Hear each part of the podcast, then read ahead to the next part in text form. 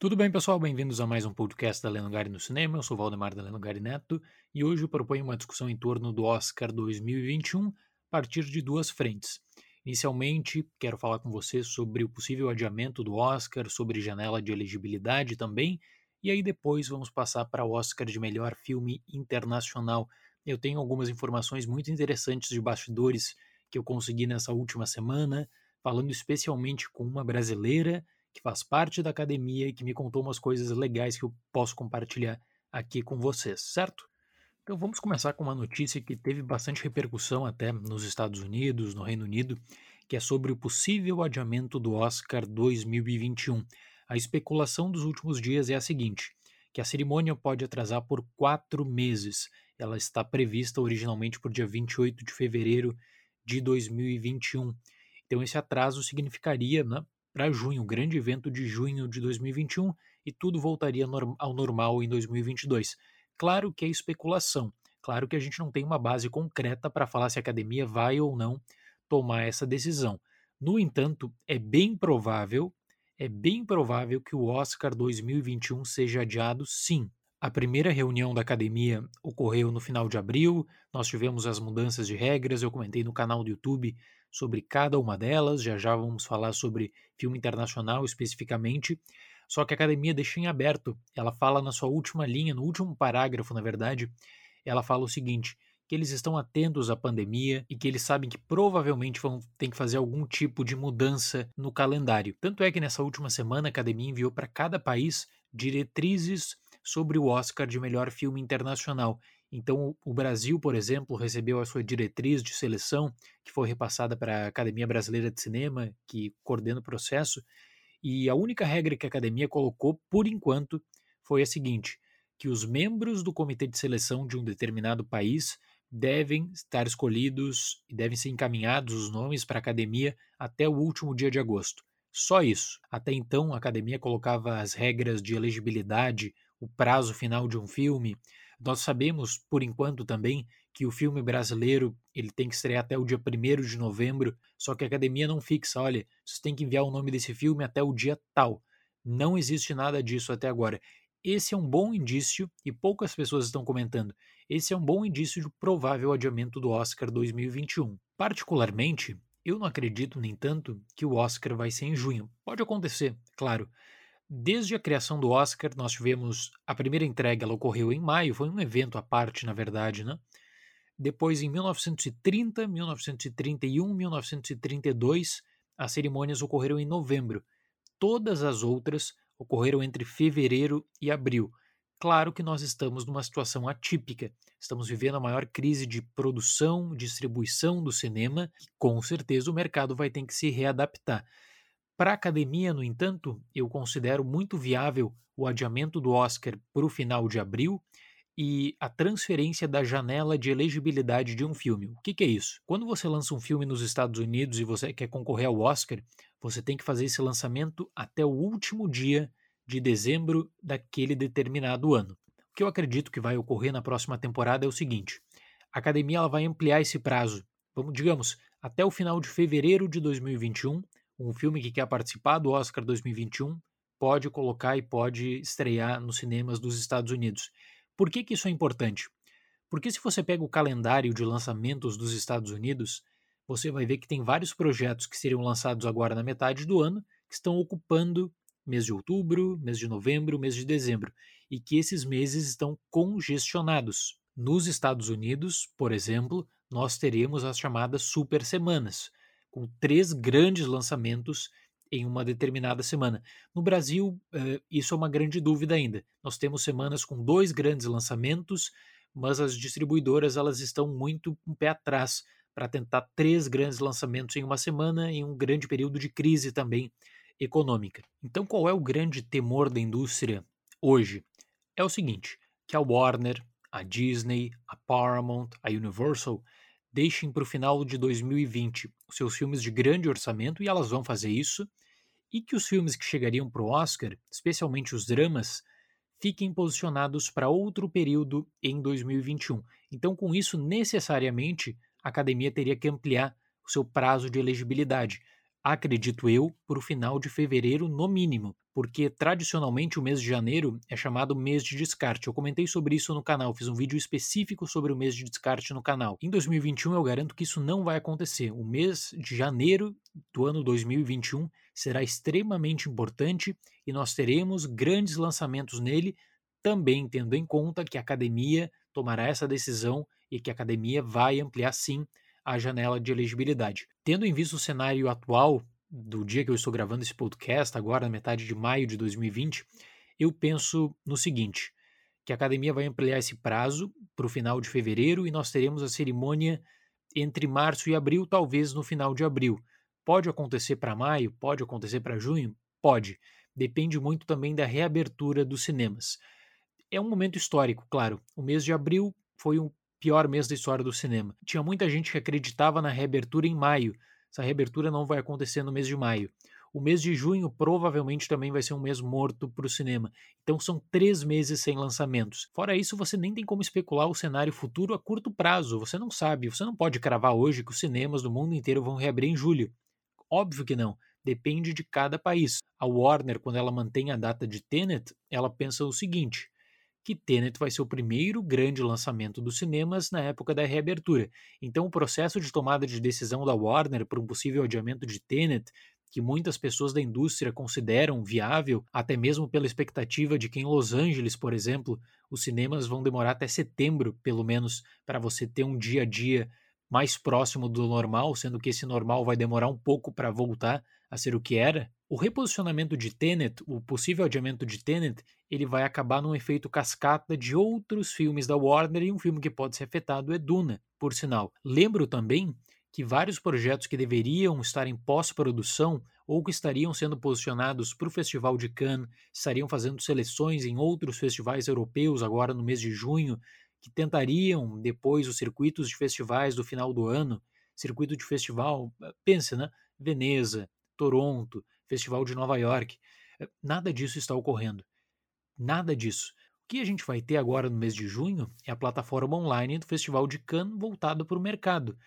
Só que essas negociações provavelmente são negociações para lançamentos em 2021. O que eu quero falar com isso é que pelo menos esses três meses sem lançamentos vão acarretar, na verdade, em um processo que vai atrasar vários e vários e vários filmes. Só você pensar no básico, um longa que a gente estaria prestigiando em março, a gente vai ver em agosto, vai ver em setembro e assim por diante. Então eu penso que a academia deve adiar o Oscar, e aí tem uma coisa que prenderia nesse adiamento, que é o contrato multimilionário da academia com a rede ABC.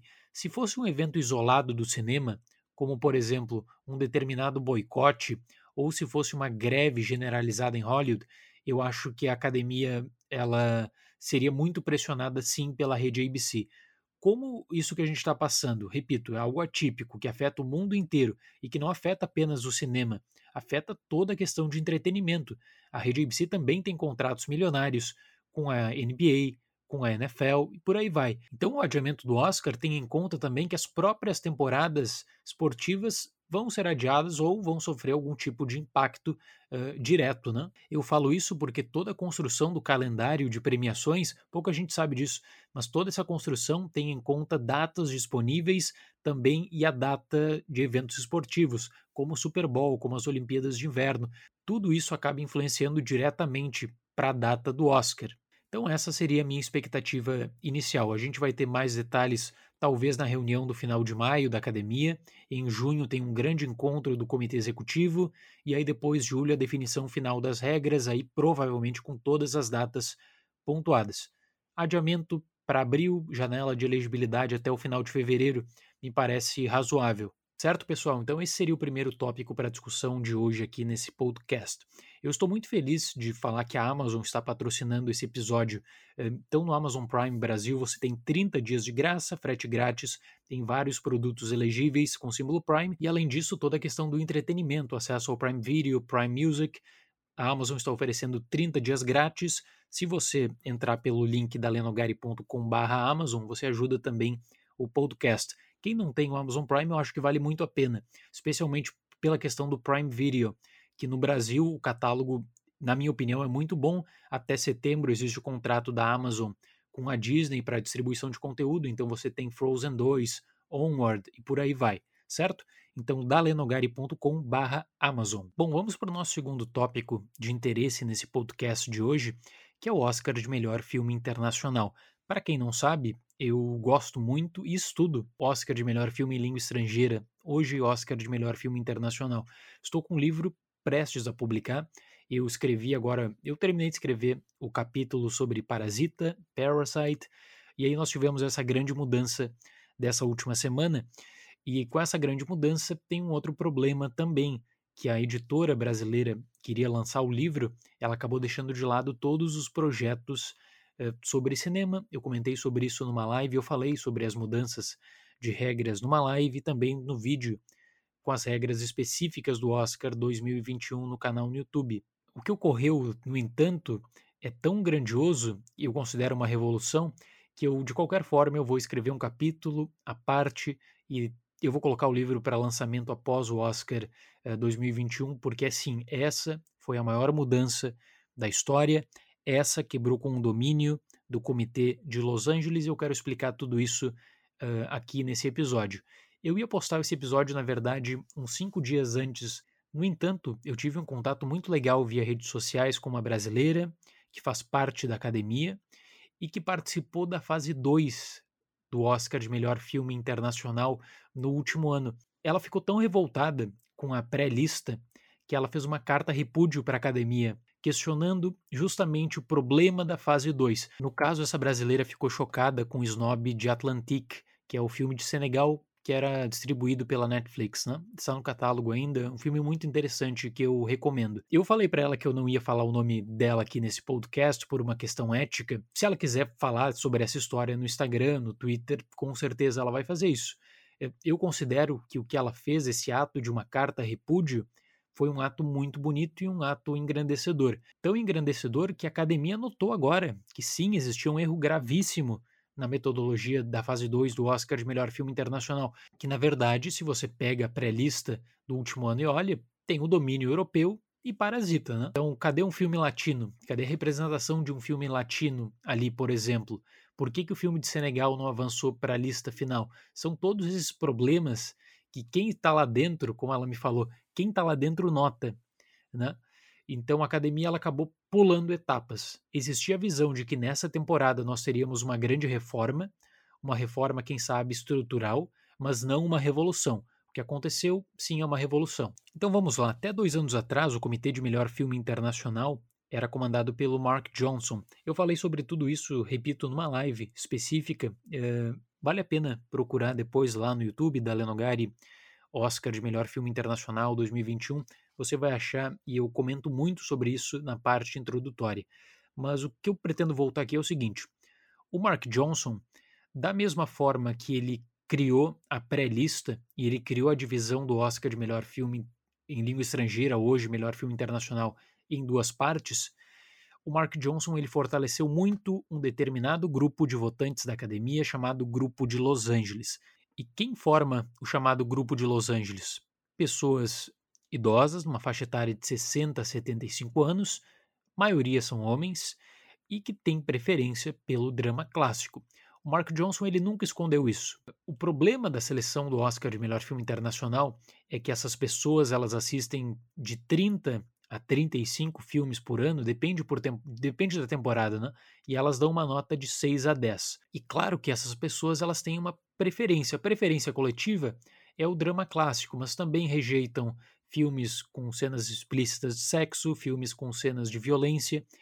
Tanto é que nós temos a polêmica né, de Cidade de Deus. O que, que aconteceu com Cidade de Deus no Oscar daquele respectivo ano, na primeira tentativa né, para o Oscar de melhor filme em língua estrangeira? O comitê rejeitou. O comitê considerou Cidade de Deus um filme muito violento. E aí eu trouxe até no canal no YouTube, quando eu comentei sobre isso, uma matéria do The New York Times na época, do snob de Cidade de Deus, que eles falam o seguinte: o Oscar, de pior Oscar, vai justamente para melhor filme em língua estrangeira. Porque o snob de Cidade de Deus era inexplicável. Tanto é que na temporada seguinte, Cidade de Deus seria indicado, seria super prestigiado, também por conta do investimento da Miramax e do Harvey Weinstein. Mas uma coisa eu tenho que falar, e eu digo isso porque eu conheço o Mark Johnson de palestras e que no chamado Oscar Week, que são os eventos da semana do Oscar, ah, ele é extremamente ativo. O Mark Johnson ele sempre foi muito claro e ele sempre projetou algum tipo de renovação. O problema é que quando você está no poder, uh, você não quer ceder e você não quer sair da sua zona de conforto. Então, as mudanças feitas pelo Mark Johnson eram mudanças mínimas, assim, de uh, adição de novos membros no comitê, uh, um pouquinho de flexibilidade nas datas, divisão da academia em grupos, ou seja, você não seleciona o filme do país que você quer ver, tem um sorteio, tem tudo isso, claro. Mas eram mudanças tímidas, eram mudanças que para muitas pessoas eram enganosas e que na verdade perpetuaram esse grupo. Tem gente que ainda não consegue, e eu espero que eu ajude nisso de determinada forma, seja no canal ou seja podcast, mas tem gente que não vê academia com divisões políticas.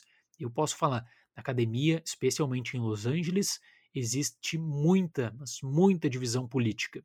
São grupos, se formam grupos, na verdade. E esse grupo de Los Angeles é um grupo que era visto como intocável, porque ali você tem figurões, você tem produtores consagrados, você tem diretores e roteiristas consagrados. Claro que para assistir 30 filmes num, num curto prazo de tempo, 3 a 5 semanas, você tem que ter tempo livre, justamente, né? Então, geralmente são pessoas que não atuam mais na indústria e que usam da sua influência e usam do seu lobby para uma determinada categoria e eles se fecharam em torno disso. Existe muito interesse por trás? Existe muito jogo de bastidores? Não tenha dúvida disso. Então, assim, a academia é esse grupo político. Existem divisões, ok? O Mark Johnson, ele tentou, mas ele não conseguiu promover reformas que eu vou chamar aqui de estruturantes. Dois anos atrás, o Johnson saiu e entraram o Larry Karaszewski e a Diane Weirman, com a proposta de tornar a categoria mais justa. Então, inicialmente, existe a mudança da nomenclatura: Oscar de melhor filme em língua estrangeira, Oscar de melhor filme internacional. E no último ano, eles criam a chamada Fase 2 aberta. O que, que, é isso? Eles reconheceram a importância desse grupo de Los Angeles, eles não quiseram bater de frente com esse grupo de Los Angeles, tanto é que da pré-lista do Oscar, as sete maiores notas desse grupo estão lá. Na fase 2 do Oscar, o comitê executivo da academia, então o comitê liderado pelo Larry Karzelski e a Diane Weirman, eles colocariam, no último ano, eles colocaram três filmes a mais nessa lista. Filmes com temáticas que tradicionalmente são rejeitadas. E até eu falei no canal, um exercício muito legal de, de você fazer. Se você pega a lista do Oscar eh, de melhor filme em língua estrangeira barra internacional, desde a criação da pré-lista para cá, você vai ver que nos indicados você tem sempre um filme de um país pequeno com pouco investimento em cinema. Essa foi uma diretriz do Mark Johnson, deu certo, essa foi uma diretriz também adotada pelo Larry e pela Diane. Sabendo que o grupo de Los Angeles era intocável, qual foi a proposta do Larry e da Diane? Foi a seguinte: que qualquer membro da academia poderia participar da fase 2. Como é que funciona a fase 2? Você assiste os 10 filmes e faz a sua lista de 5 indicados. O que, que essa brasileira me falou que eu concordo plenamente? Que como você não tem uma discussão e como você não tem como saber o que, que o seu par está achando interessante ou não está achando interessante, você acaba indicando cinco filmes, mas você não leva em conta a questão de representatividade. Até então, a fase 2 era feita em uma sala, com 50 membros da academia, 70 dependia do ano, e essas pessoas, essas 50, 70 pessoas, faziam a lista, faziam a lista discutindo. E elas reservavam, repito, uma vaga para um filme menor, para um filme de um país com pouco investimento no cinema.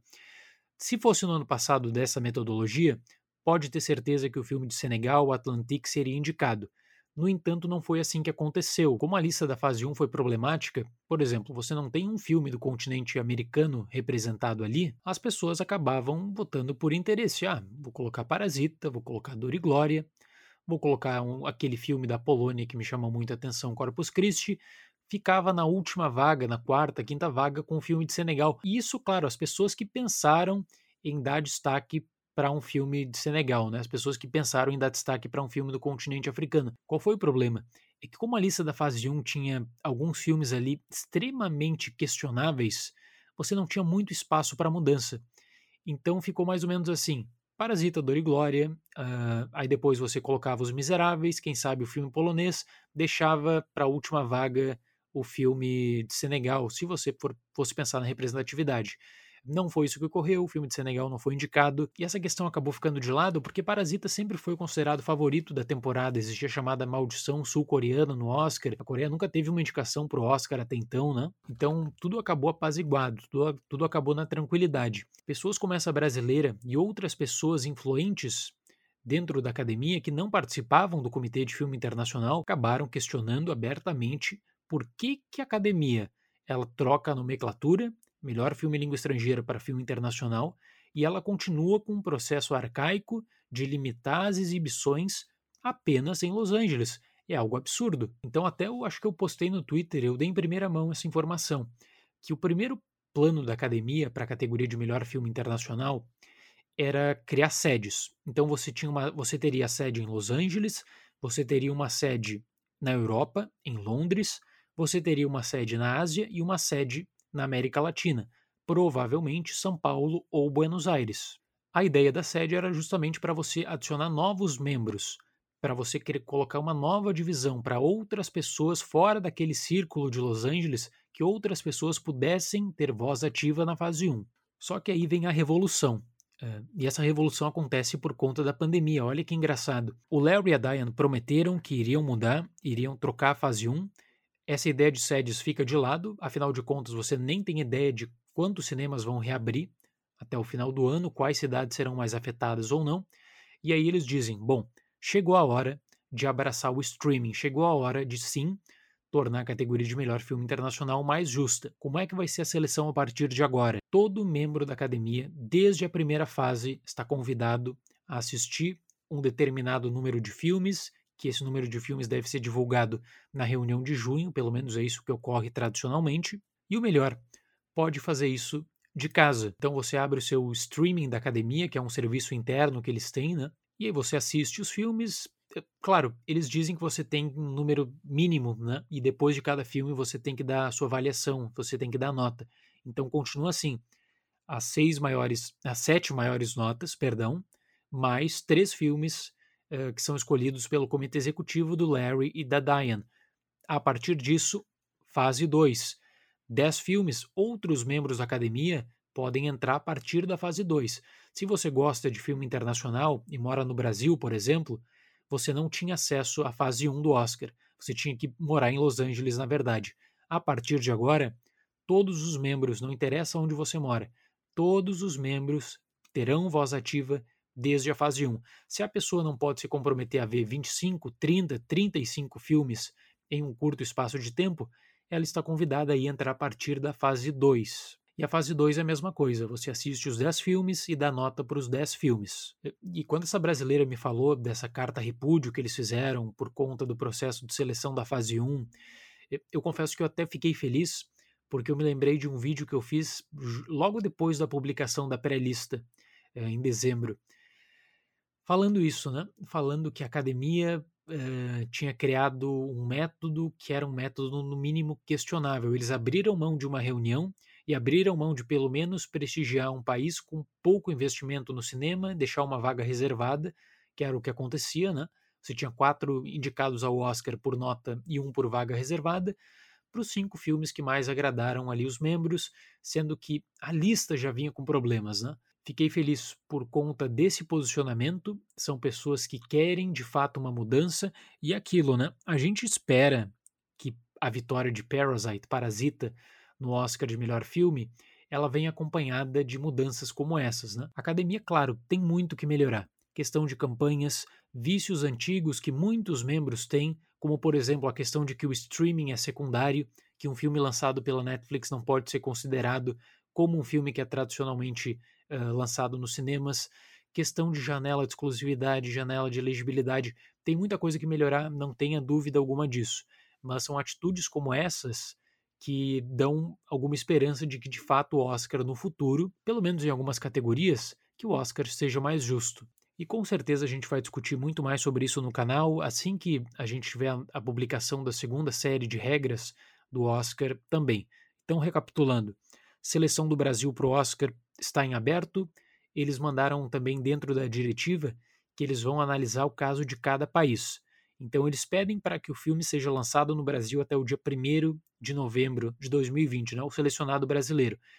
Se esse filme não conseguir lançamento nos cinemas, e aí esse filme tem que comprovar que seria lançado nos cinemas e não conseguiu por conta da pandemia, aí ele pode chegar direto para streaming. A academia, no entanto, manifesta, né? Tentem o lançamento limitado, nem que seja em algumas salas.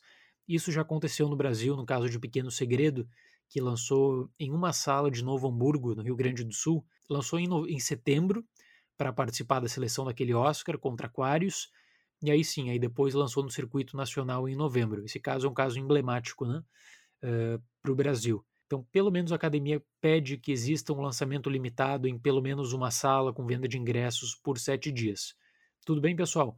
Pretendo manter vocês informados. Eu agradeço muito mesmo por ouvir mais esse episódio. Eu agradeço a Amazon por patrocinar esse episódio também. Se você não tem o Amazon Prime ainda, você tem o teste de 30 dias grátis. Se você for pelo link dalenogari.com/amazon, ajuda o podcast também. Certo, pessoal?